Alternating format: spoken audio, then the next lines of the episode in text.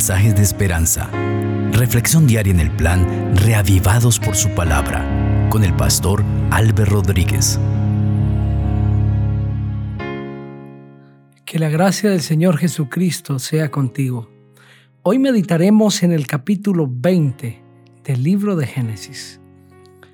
Vamos a pedir que el Espíritu Santo hable a nuestra mente. Padre maravilloso, al abrir tu palabra queremos pedir permiso para que a través de la dirección del Espíritu Santo nos conduzcas a la comprensión de tu palabra.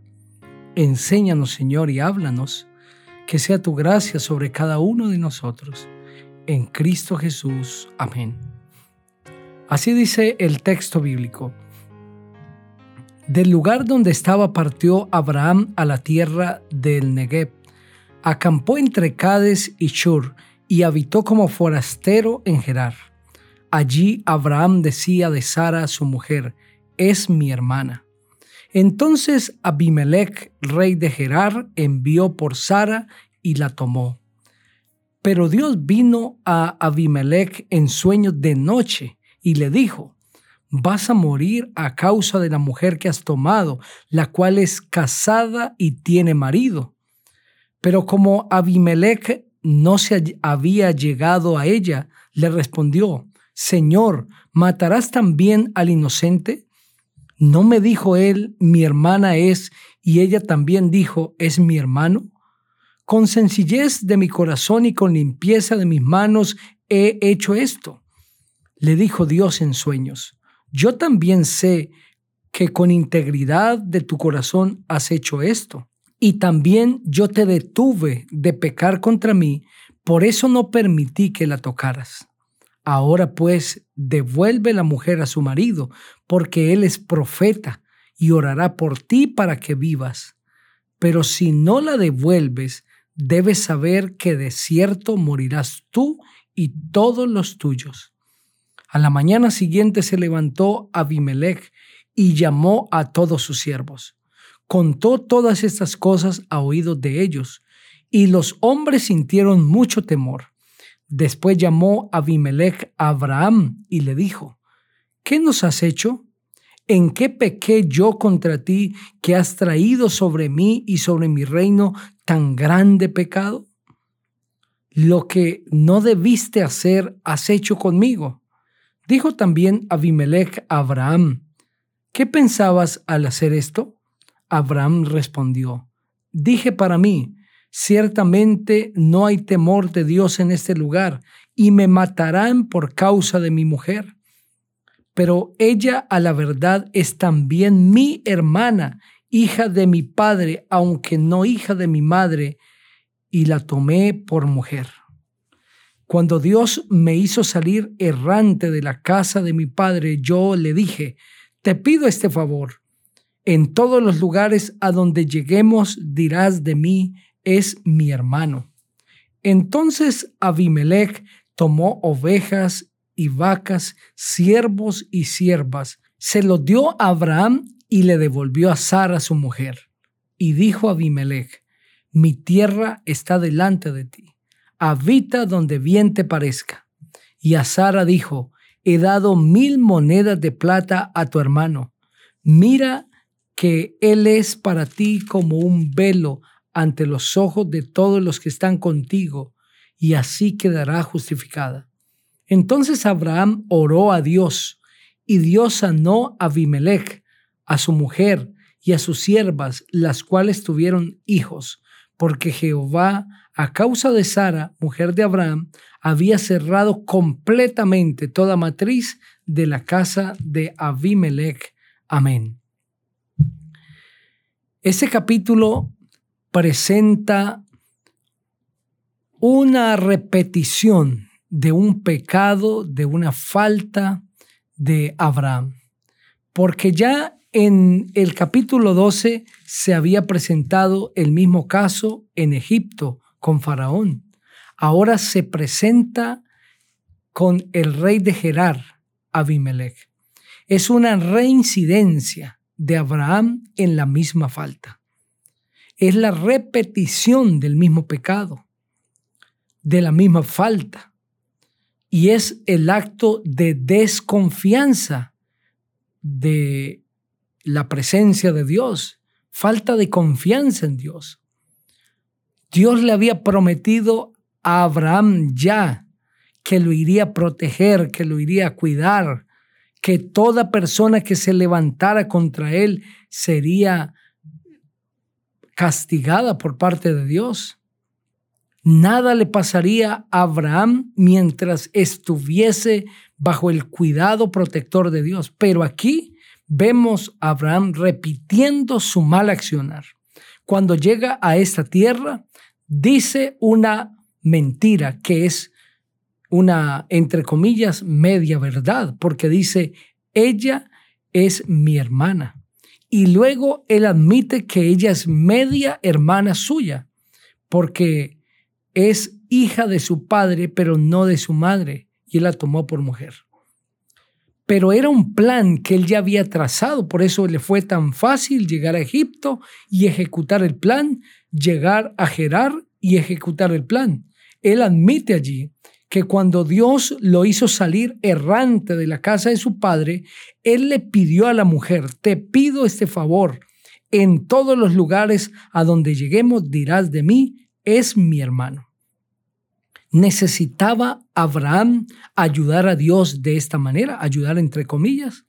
¿Necesitaba idearse este plan para poder salir bien librado? No. Dios había prometido librarlo, cuidarlo.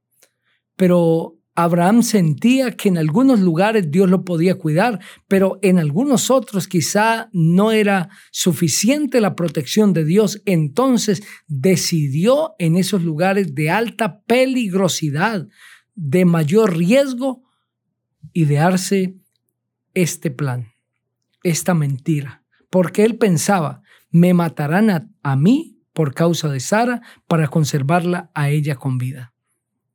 Se le olvidaba que Dios le había prometido ya incluso un hijo a través de Sara. Ese comportamiento no solamente pertenece a Abraham, sino que todos nosotros tenemos la misma situación. Nosotros tenemos una inclinación semejante fácilmente perdemos nuestra confianza en Dios, dejamos de confiar en su poder, aun cuando ya el Señor nos ha mostrado tanta evidencia de su cuidado y protección. Fácilmente nos olvidamos de aquel que todo lo puede y que ha prometido guardarnos sin caída, protegernos, guardar a nuestras familias y nos inventamos planes que son nuestros pero que terminan siendo un fracaso. Puede ser que hoy hable para alguien que está perdiendo su confianza en el Señor y se ha trazado planes humanos, pero como Abraham se ha dado cuenta que no han terminado bien. Los planes humanos son defectuosos, los planes de Dios son perfectos.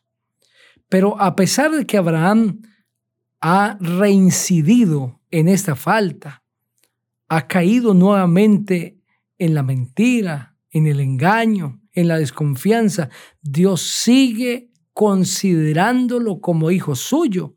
Y noten que el Señor le dice a Abimelech, ahora pues devuelve la mujer a su marido, porque es profeta y orará por ti para que vivas. Pero si no la devuelve, debes saber que de cierto morirás tú y todos los tuyos. Dios no dice Abraham fue profeta, dice es profeta y él orará por ti y tú serás sanado. Y el texto bíblico dice que Abraham oró por Abimelech y entonces Dios sanó a Abimelech, a su mujer y a su sierva, las cuales tuvieron hijos, porque Dios había cerrado completamente toda matriz de la casa de Abimelech por causa de Sara. A pesar del el defecto de Abraham, de su falla, de sus errores, Dios seguía manteniendo la misma relación con Abraham y seguía reconociéndolo como profeta seguía reconociéndolo como su siervo a pesar de sus defectos. Queridos amigos, porque las caídas del hombre, los errores de los seres humanos no cambia el concepto que Dios tiene de sus hijos. Dios sigue llamando a aquellos pecadores que caen en, errores, en equivocaciones, hijos suyos, siervos suyos, a pesar de sus defectos. Porque los defectos, las caídas, las debilidades no cambian el concepto de Dios. Realmente Dios no ve tanto las debilidades del ser humano como su tendencia.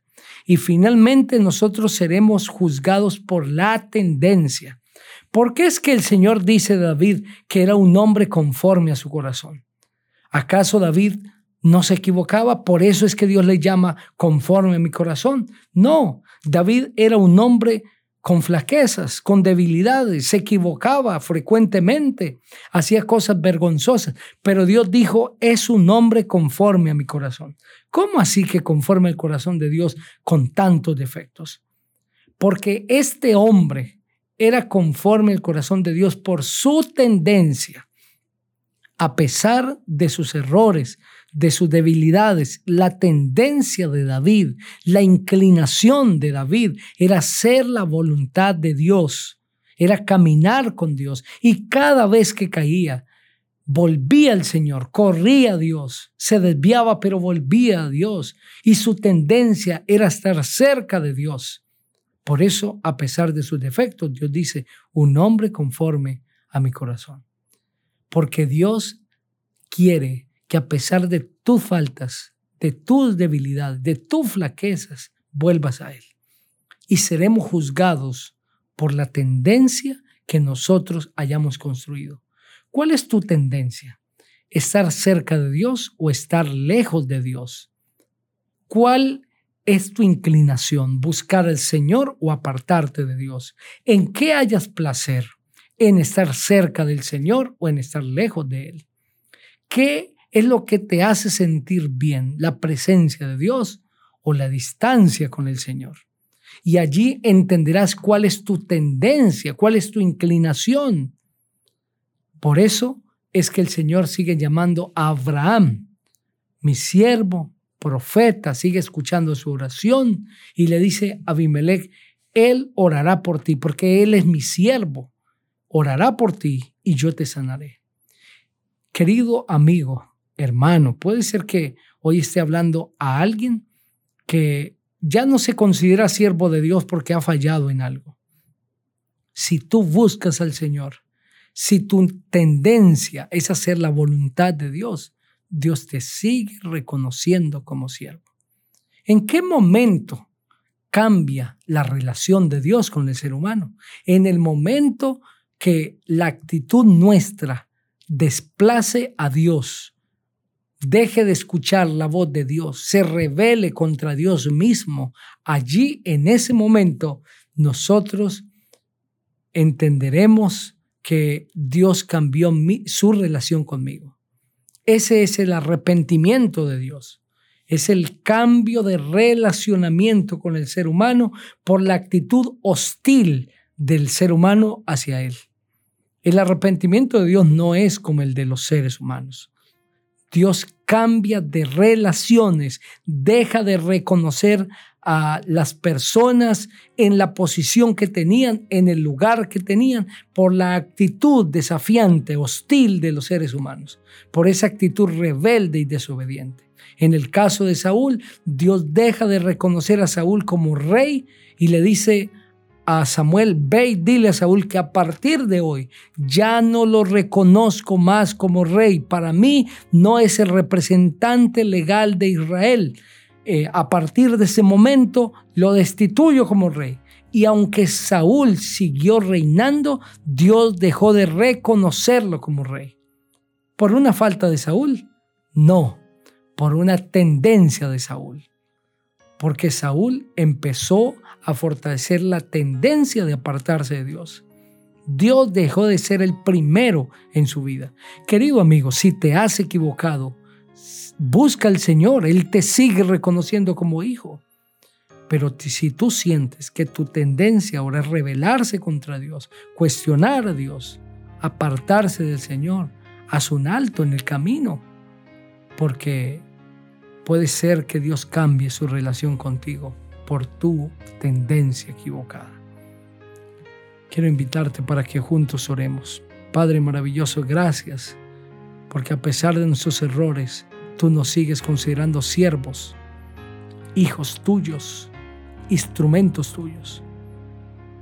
Bendice a cada persona que está escuchando este mensaje. Llénale de tu espíritu, Señor.